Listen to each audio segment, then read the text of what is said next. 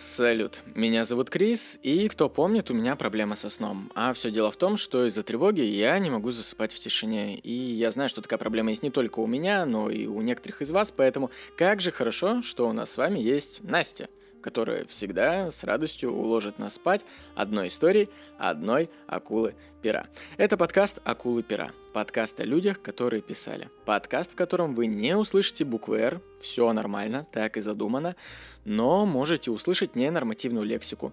Так, конечно, не задумано, но такое случается. И сегодня мы с вами укладываемся спать под историю любви, гулянок, писательства и прочих страстей Александра Грибоедова.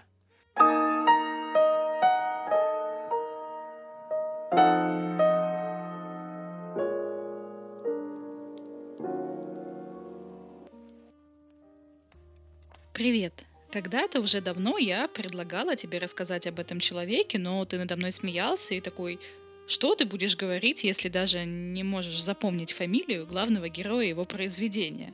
но я все же попробую не путать сегодня Чацкого с Печориным, тем более мы недавно уже это обсуждали, и расскажу тебе об Александре Сергеевиче Грибоедове. И тут будут интриги, скандалы, расследования, и начнется это вот прямо сейчас, потому что есть даже вопросики к дате рождения Сани. Вообще пишут, что он родился в январе 1795 года, но есть некоторые сомнения на этот счет, потому что документов, которые бы подтвердили эти данные, нет. И все, что удалось отыскать, это метрическую книгу о крещении его сестры Марии в 1792 году и его брата Павла в 1795.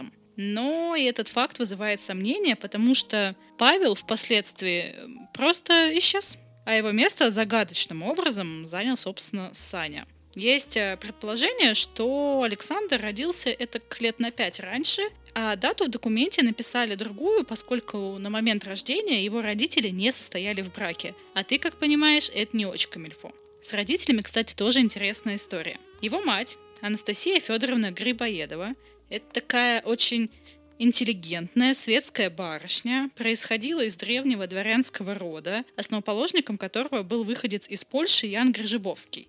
А отец, отец, по сути, никто. В 1792 году Анастасия вышла замуж за человека без состояния, незнатного, невежественного. Он был намного старше ее и к тому же бухал как скот. Секундант-майор Сергей Иванович Грибоедов. Да, они были однофамильцами. Очень удобно, особенно когда тебе нужно спрятать незаконно рожденного ребенка. И довольно быстро Анастасия Федоровна разъехалась с мужем, ну, потому что она очковала, что вот этот вот чувак просто хуево повлияет на ее детей.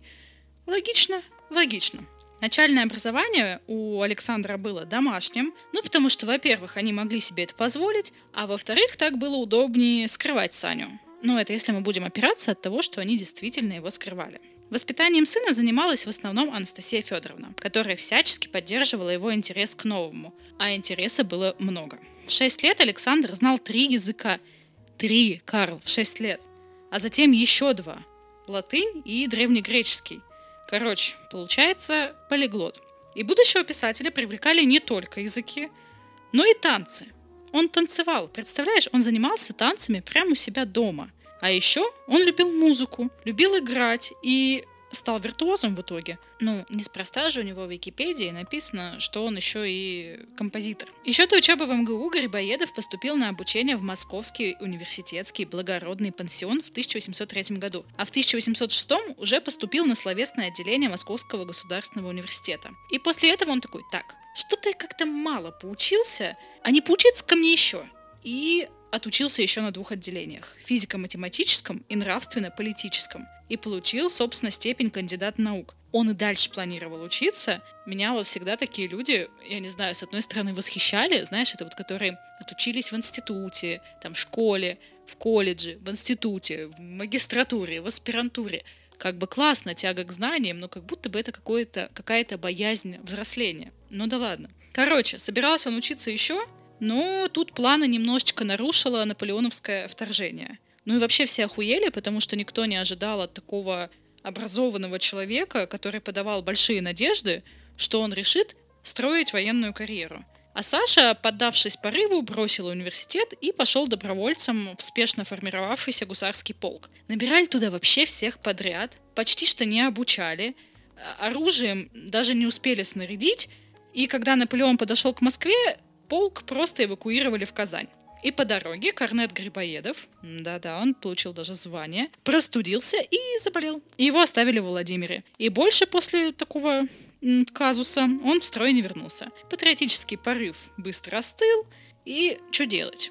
Но тут вступилась его мать, и она такая, переведу-ка я его в адъютанты генералу Калагривову. И будет он там производителем письменных дел. И Александр просидел в белорусской глуши почти три года, дожидаясь, собственно, окончания войны, чтобы выйти в отставку. И от скуки он как-то раз, короче, забрался в костел и сел к органу. Ноты были открыты, и он такой, а я сейчас сыграю. Он же был виртуозом, отличный музыкант, все дела. У монахов это время было обедня, и они такие, о, это, наверное, там это. Органисты пришли раньше времени. Но вдруг он перестал играть привычную музыку и начал лобать Рамштайн. Короче, это было прям шуточка такая в духе Грибоедова. И вот, значит, 1815 год, и Грибоедов является в Петербург. Мать снова выхлопотала ему назначение, на этот раз в коллегию иностранных дел. И, более того, сумела воспользоваться своими связями, чтобы ввести сына в большой петербургский свет. Она, на самом деле, действительно очень много для него делала. И в Питере он, значит, знакомится с публицистом и издателем журнала «Сын Отечества», где позже будет публиковать свои произведения. В 1816 году он становится членом масонской ложи, разумеется, куда же без масонов, соединенные друзья. А через год организует свою, с блэкджеком и шлюхами, называет ее «Благо», которая будет немного отличаться от классических масонских организаций, потому что упор будет на русскую культуру. В это же время он начинает работу над «Горем от ума». Это лишь такие, знаешь, задумочки, потому что в тот момент появляются только первые идеи, первые наброски, но к этому мы с тобой еще вернемся. Летом 1817 года Грибоедов поступает на государственную службу в коллегию иностранных дел, сначала в качестве вот губернского секретаря, а позже в качестве переводчика. Мы ж помним, он полиглот. В этом же году происходит его знакомство с Александром Пушкиным и с Кюхельбекером. Из воспоминаний современников у него была такая репутация отчаянного повесы. Он дурачился, он знал много анекдотов, и он сыскал славу такого вот просто счастливого, отъявленного чувака, который гонялся даже за чужими женами. Он постоянно делал какие-то выходки. Однажды он приехал на бал на коне. Ну, ты скажешь, блядь, а на чем еще? Не на ладишь седан. Нет, он прям на бал приехал на коне. То есть не припарковал своего коня рядом с входом в парадную, да? А прям в зал въехал на коне. Прикинь, как все охуели. И все это шло ему на пользу. В свете говорили, что он имеет способность влюблять в себя всех окружающих. Он музыкант, он сам сочиняет музыку, он сам пишет стихи, он остроумен, эрудирован, у него холодный и острый ум, и при этом он классно работает, он зарекомендовал себя на службе. И это вот тот чувак, про которого говорили, что он прям далеко пойдет. И Саша Грибоедов любил женщин и пользовался у них большим успехом. Причем у него была такая вот репутация Дон Жуана, и ему это нравилось. Его считали охотником за чужими женами, его это вообще никак не смущало.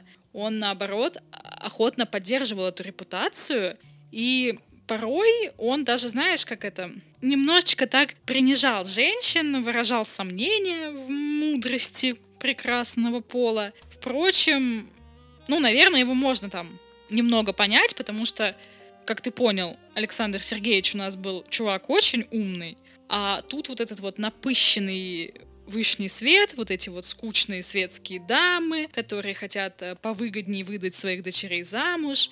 Ну и, собственно, шо уж тут, надо сразу выбирать уже тех, кто вышли замуж, поэтому э, ебал Саня жен друзей и любовниц друзей. Ну и могло ли это как-то закончиться как не дуэлью? Конечно, нет. Но и дуэль тут тоже была необычной. Была у Грибоедова подруженька, балерина Авдотья Истомина. А был Василий Шереметьев, любовник Истоминой. Юный граф Шереметьев балерину был так сильно влюблен, что хотел на ней жениться. А вот его мать не особо сильно хотела и очень тревожилась по этому поводу, ибо нехуй на балеринах жениться. Как там говорилось, э, не каждая проститутка балерина, но каждая балерина, ну, ты понял. Вскоре Истомина в очередной раз очень бурно поссорилась э, с Шереметьевым, и Грибоедову предоставился случай. Ну, там, мать Шереметьева ему шепнула, что как бы, ну, надо что-то сделать. На правах хорошего приятеля он пригласил Авдотью отужинать после спектакля. Ну, она, естественно, согласилась, она же балерина, и повез ее к себе на квартиру, которая делился своим другом, приятелем, графом Заводовским. Его, кстати, звали англичанин за то, что он долго жил в Лондоне. Вот такая необычная кличка. Вскоре пришел сам Заводовский и стал, как э, позже выразилась Истомина, предлагать ей любовь. Но в шутку или это было на самом деле, она так и не поняла. Дело кончилось тем, что Грибоедов избавил ее от приставаний своего друга и отвез ее домой. И когда Шереметьев стал у нее выпытывать, где же она была, то она сначала молчала. Но потом, это опять-таки только по показаниям Истоминой, Шереметьев вдруг вынул из кармана пистолет и приставил его прямо к колбу, сказал «Говори правду или не встанешь с места. Даю тебе на этот раз слово. Ты будешь на кладбище, а я в Сибири. Ну и, в общем, она, естественно, охуела, испугалась и рассказала вообще абсолютно все, даже то, чего не было. Ну и Шереметьев такой, Блэд, отправился к ним и такой, все, пацаны, на дуэль пойдемте. Он долго не мог выбрать, кому же сделать вызов, но в итоге сделал Заводовскому. И вот, секундантами дуэлянтов стали Грибоедов и друг Шереметьева Якубович. Но затем произошел казус самими секундантами – Вместо того, чтобы попытаться, как положено секундантам, как-то помирить стороны, они рассорились сами. И что? И тоже решили стреляться. Дело в том, что они давно не очень любили друг другу, поскольку знали друг друга с детства, со времен учебы в благородном пансионе. И Якубович был вспыльчив, отличался бесстрашием. О нем даже ходили легенды, что на войне он устрашал горцев. Вообще пиздец как. А Грибоедов тоже был, знаешь ли, такой вот заводной чувак, его тоже легко было поджечь. И, собственно, секунданты приняли решение выяснять отношения между собой, и таким образом обычная дуэль превратилась в так называемую четверную дуэль. Стреляться договорились на Волковом поле на очень жестких условиях, шести шагов. Первым должен был произойти поединок между Шереметьевым и Заводовским – и он закончился трагически. Шереметьев выстрелил на подходе к барьеру, но промахнулся, оторвав пулей воротник сюртука противника. А вот у Заводовского рука не дрогнула, и он попал Шереметьеву в живот, и через сутки Шереметьев скончался. Ну и секунданты такие, блять, походу мы не сегодня уже. Поединок Шереметьева и Заводовского наделал, естественно, в Петербурге много шума, потому что дуэли запрещены, и участников ждала суровая кара, император их должен был покарать. Но отец Шереметьева, Василий, лично заступился перед Александром Первым за участников дуэли, потому что он посчитал, что его сын был неправ, поскольку бросил вызов не из-за благородной дамы, а из-за какой-то там балерины. За Заводовского тоже было кому похлопотать, поэтому его просто выслали из страны – а вот Якубович уже был у властей, так скажем, в черном списке, его сослали на Кавказ. Грибоедов же был вынужден согласиться на предложение, которое ранее особо и не рассматривал, это отправиться с дипломатической миссией в Персию. Вот как он писал своему другу. Представь себе, что меня непременно хотят послать, куда бы ты думал, в Персию, и чтобы жил там. Как я не отнекиваюсь, ничего не помогает. И в августе он отбыл в Тегеран. Более того, у него была возможность в Америку поехать, но вот пришлось в Персию. И вот по пути в Персию, в Тифлисе, Грибоедов встретился с Якубовичем. И они такие, опа, опа, чё, что за встреча? Пойдем стреляться. И Якубович стрелял первым и ранил Грибоедова в кисть левой руки, повредив ему мизинец. Ну, все, мизинца нет, можно и в Персию. Там он завершил работу над э, своим письмом к издателю из Тифлиса от 21 января и, вероятно, там же он завершил стихотворение «Прости, Отечество». Также у него были автобиографические моменты, которые были связаны с периодом его службы в Персии, и в этом же году он получил орден э, Льва и Солнца первой степени. Пребывание в Персии он на самом деле вертел на хую, если честно. И осенью следующего 1821 года, по состоянию здоровья, он руку сломал, ему удалось перевестись поближе к родине в Грузию. А в 1822 году он становится секретарем по дипломатической части при генерале Алексее Петровиче Ермолаеве. И у него с ним потом пройдет не самая приятная история. Кстати, тогда он пишет же драму 1812 год, которая посвящена Отечественной войне, и там же начинает работу над черновыми рукописями первой редакции «Горе от ума». Как я уже говорила, замысел создания пьесы «Горе от ума», вероятно, возник у него еще в 1816 году. В это время он приехал в Петербург из-за границы и оказался на аристократическом приеме. И так же, как и главного героя «Горе от ума», Грибоедова возмущала тяга русских людей ко всему иностранному. Поэтому, увидев на вечере, как все преклоняются перед одним иностранным гостем, он такой «фу», и высказал свое крайне негативное отношение к происходящему. И пока он разглагольствовал, как это плохо, вот этот гневный монолог, вот эти вот слюни брызжут, кто-то озвучил предположение о том, что он просто ёбнулся. Ну, сумасшедший. И тогда-то Грибоедову и пришло в голову написать сатирическую комедию, где он мог в полной бы мере высмеять все пороки общества, которое так беспощадно к нему отнеслось. И таким образом, одним из прототипов, внимание, Чацкого, главного героя «Горя от ума», стал сам Грибоедов. Но есть и такая более красивая, таинственная история, о которой поведал сам Александр Сергеевич.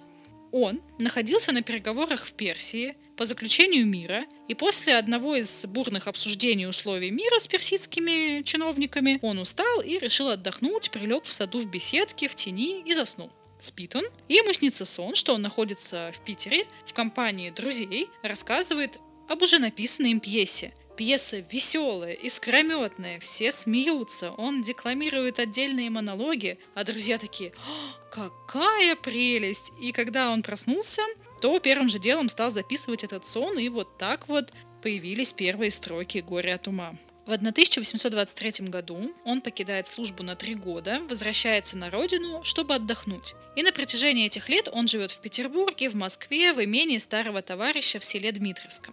Он заканчивает работу над первой редакцией комедии «Горе от ума», которая дает на рецензию Крылову, баснописцу. И Иван Андреевич такой, бля, заебись, но это не пропустят. Цензоры скажут «говно переделывай». Ну и разумеется.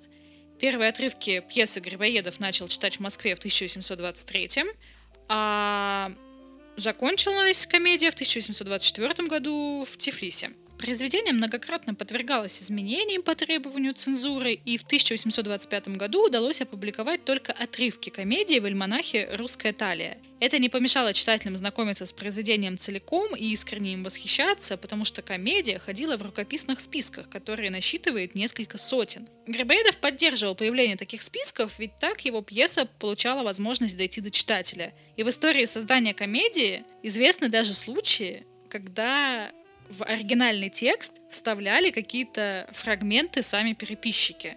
Пушкин уже в январе 1825 года ознакомился с этим текстом, когда был в ссылке в Михайловском, когда я тебе рассказывала про Пушкина, я тебе говорила, что ему туда привез Пущин «Горе от ума», и Пушкин был в восторге.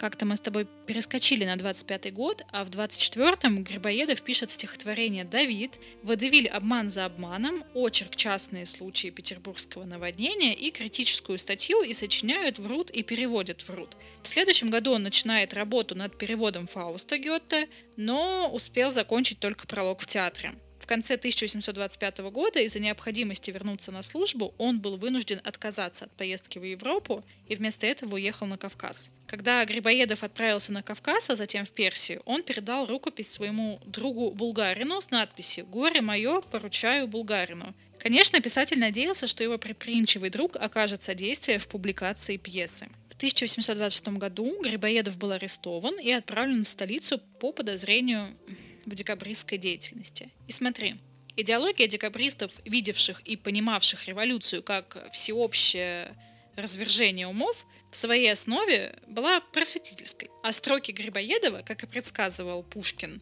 мгновенно становились пословицами, которые кочевали из уст в уста. Ну вот сам послушай. «Служить бы рад, прислуживаться тошно, и дым Отечества нам сладок и приятен». Вот это вот свежо предание, а верить с трудом.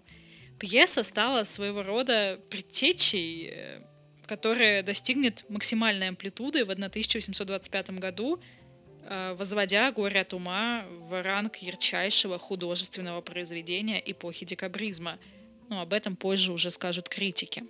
Однако близость Грибоедова к декабристам не остается тайной для правительства. Его подозревают в канцелярию Ермолова, приходят предписание его аресте, и под конвоем Грибоедова возвращают в Петербург. Четыре месяца он находится под арестом на гауптвахте главного штаба, но переписку с декабристами удалось заблаговременно сжечь, потому что Ермолов, собственно, предупредил, поспособствовал и сожгли вообще все бумаги Грибоедова, кроме тетради с очередной редакцией «Горе от ума».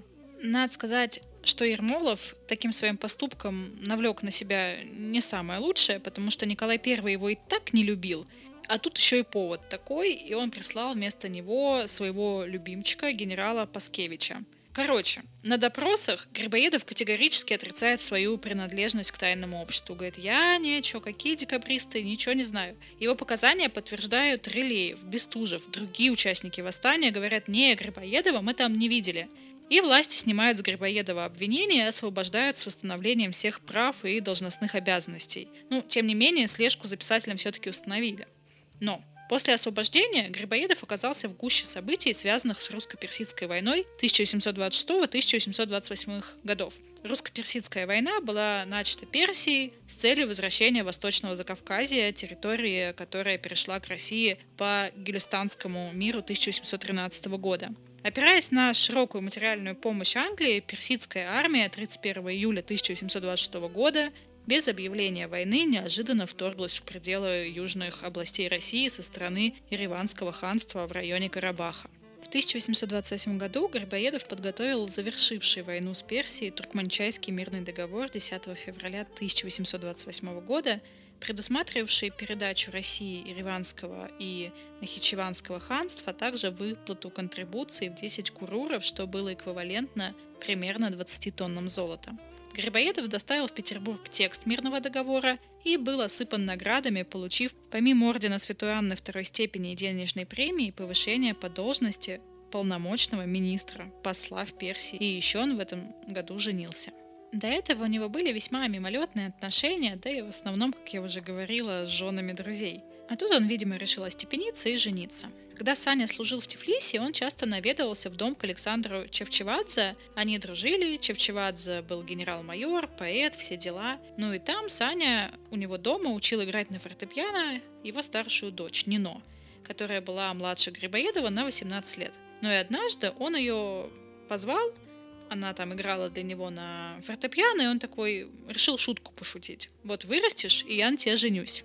Ну и в целом дошутился. 22 августа 1828 года писатель женился на грузинской аристократке Нине Чевчевадзе. Обвенчали пару в Сионском соборе, расположенном в Тифлисе, и во время венчания у Грибоедова из рук выпало кольцо.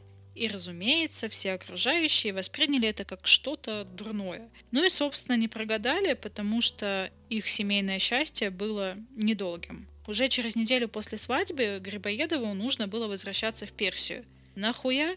Готовься, сейчас будет Игра престолов, я вот чуть выше тебе сказала уже об этом, а теперь давай поподробнее. Ему предстояло выдавить из персов последние два курура, контрибуции, и Грибоедова это, если честно, вообще нихуя не обрадовало. Для выплаты этой суммы наследник престола Аббас Мирза заложил все драгоценности жен и наложниц, не говоря уже о том, что и рядовых просто граждан обдирали как липку.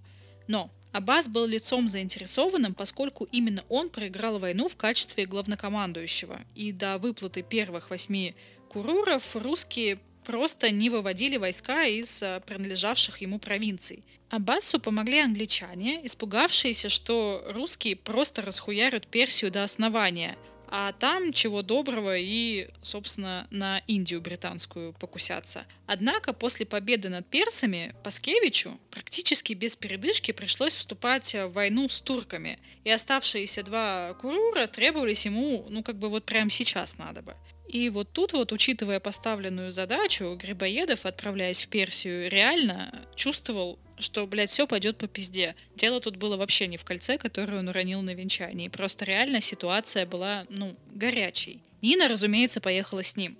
И путешествие было очень тяжелым, ночевать э, им приходилось просто в продуваемых ветром шатрах, но влюбленные не замечали этих преград, они радовались обществу друг друга, потому что будто бы предчувствовали скорую разлуку. Нинушка, моя жена, не жалуется, всем довольна. Полюбите мою Ниночку. Хотите ее знать? В Эрмитаже есть Богородица в виде пастушки Мурилью. Вот она, писал Грибоедов своей знакомой Варваре Маклашевич. К тому времени, как супруги приехали в резиденцию Грибоедова в Тавризе, Нина была уже беременна. Беспокоясь о ее здоровье, о здоровье будущего ребенка, Грибоедов решил продолжить путь один и оставил ее там. «Пиши мне чаще, мой ангел Ниноби. Весь твой АГ. 15 января 1829 года.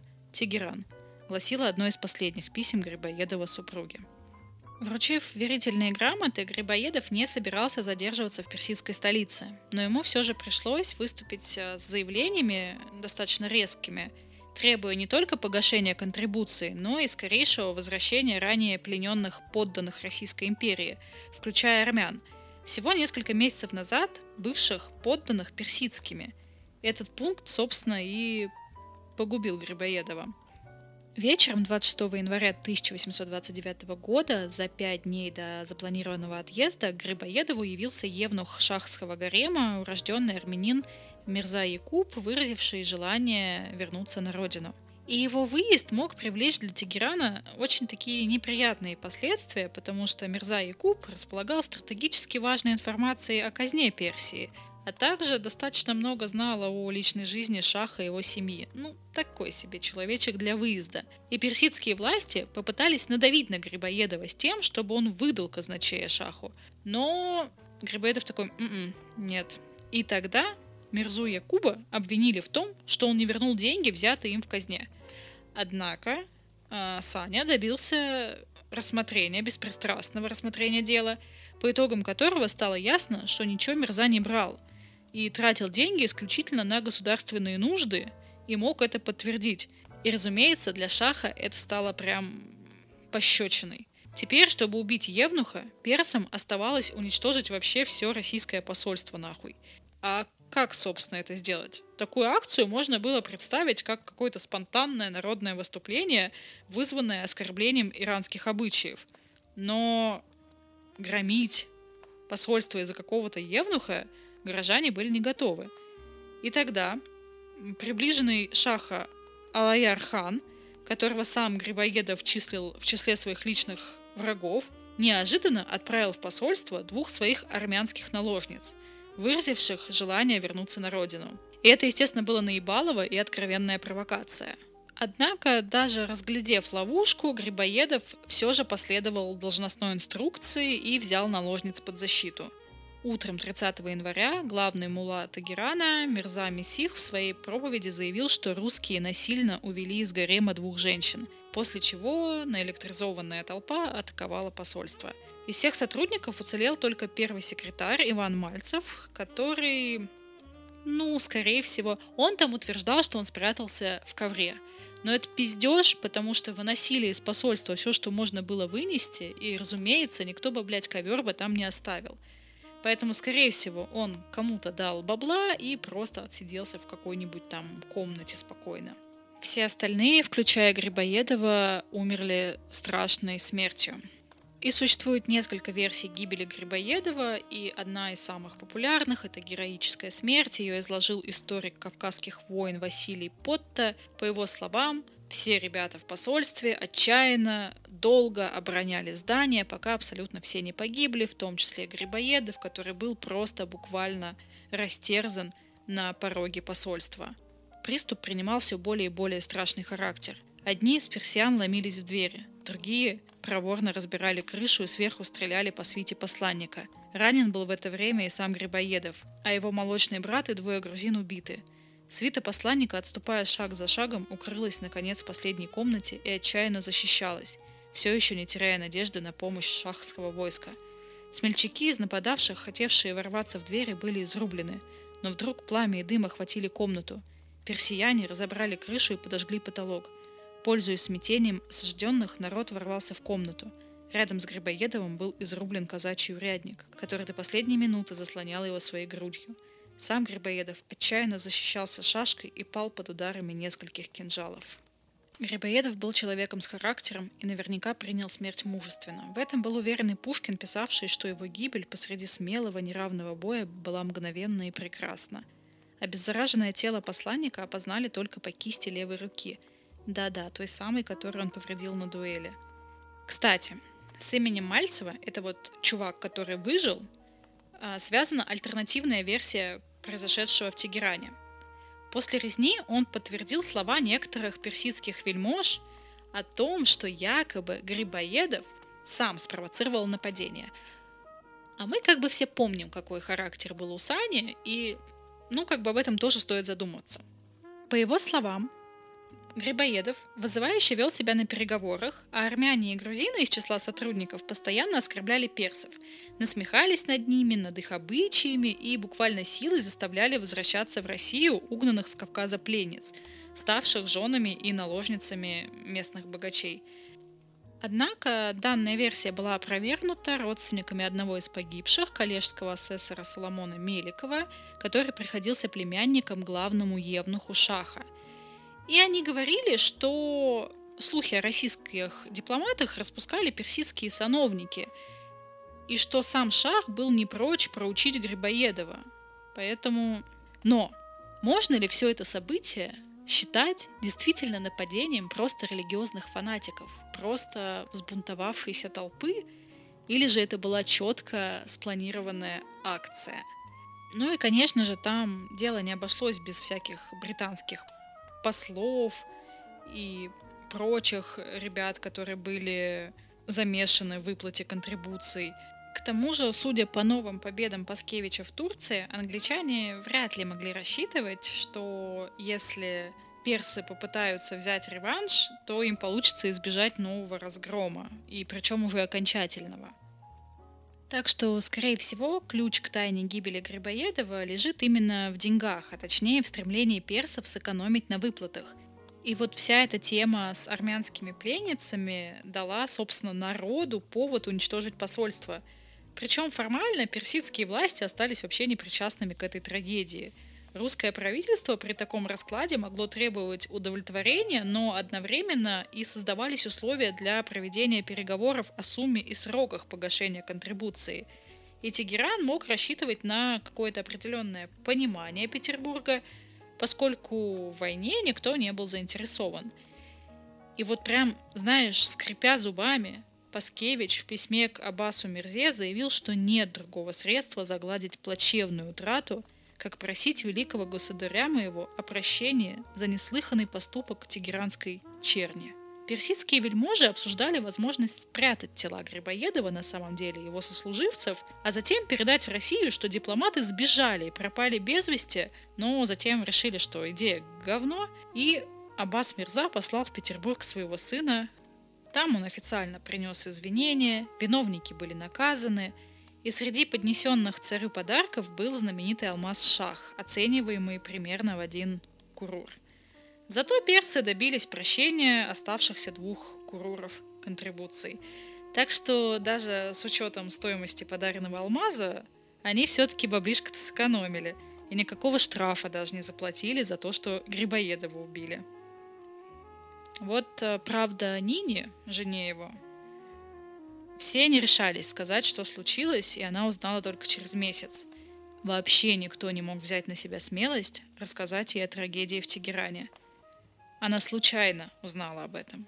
Случайно. Услышала в разговоре, и это спровоцировало преждевременные роды. Сын Грибоедовых не прожил и суток. Нина Грибоедова никогда больше не вышла замуж. и почти 30 лет не снимала траурных одежд. Ее называли «черной розой Тифлиса» за то, что хранила память о погибшем супруге до конца своей жизни. Нина умерла в 1857 году от холеры. Ее последние слова были посвящены единственному возлюбленному. Что только не перенесла твоя бедная Нина с той поры, как ты ушел. Мы скоро свидимся, свидимся, и я расскажу тебе обо всем. И мы уже навеки будем вместе. Вместе. Они действительно вместе, они покоятся в Тбилисском пантеоне. Надгробие венчает памятник в виде плачущей вдовы. А надпись на могильной плите – вечное свидетельство великой любви и верности Нины Грибоедовой.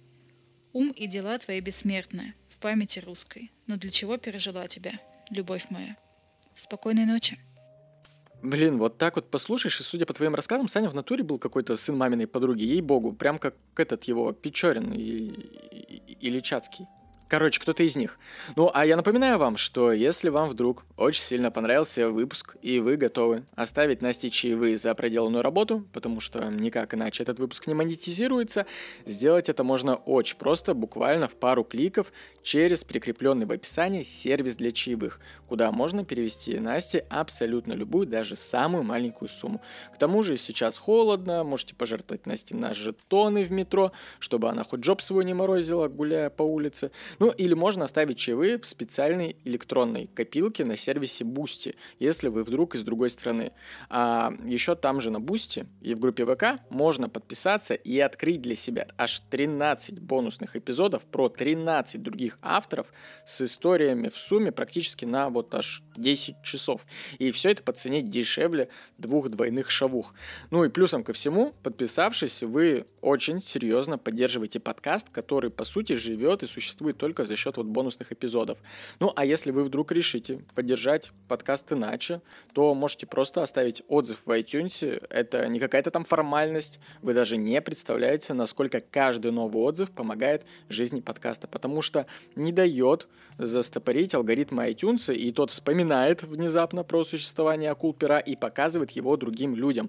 Ну, а еще Настя просила передать, вот тебе прям, тебе просила передать, что очень ждет тебя в своем телеграм телеграм-канале, в котором нет вот этих вот, знаете, скучных постов с материалами по теме выпуска. Там Настя делится своей работой, мыслями и эмоциями касательно выпуска и своей жизни в моменте и общается с каждым новым подписчиком, ну и не новым, в комментариях. Поэтому обязательно приходи, оставляй комментарий, давай знакомиться. Все ссылки, как обычно, будут в описании. Остерегайтесь коварных балерин. Ну и мы с вами, разумеется, услышимся.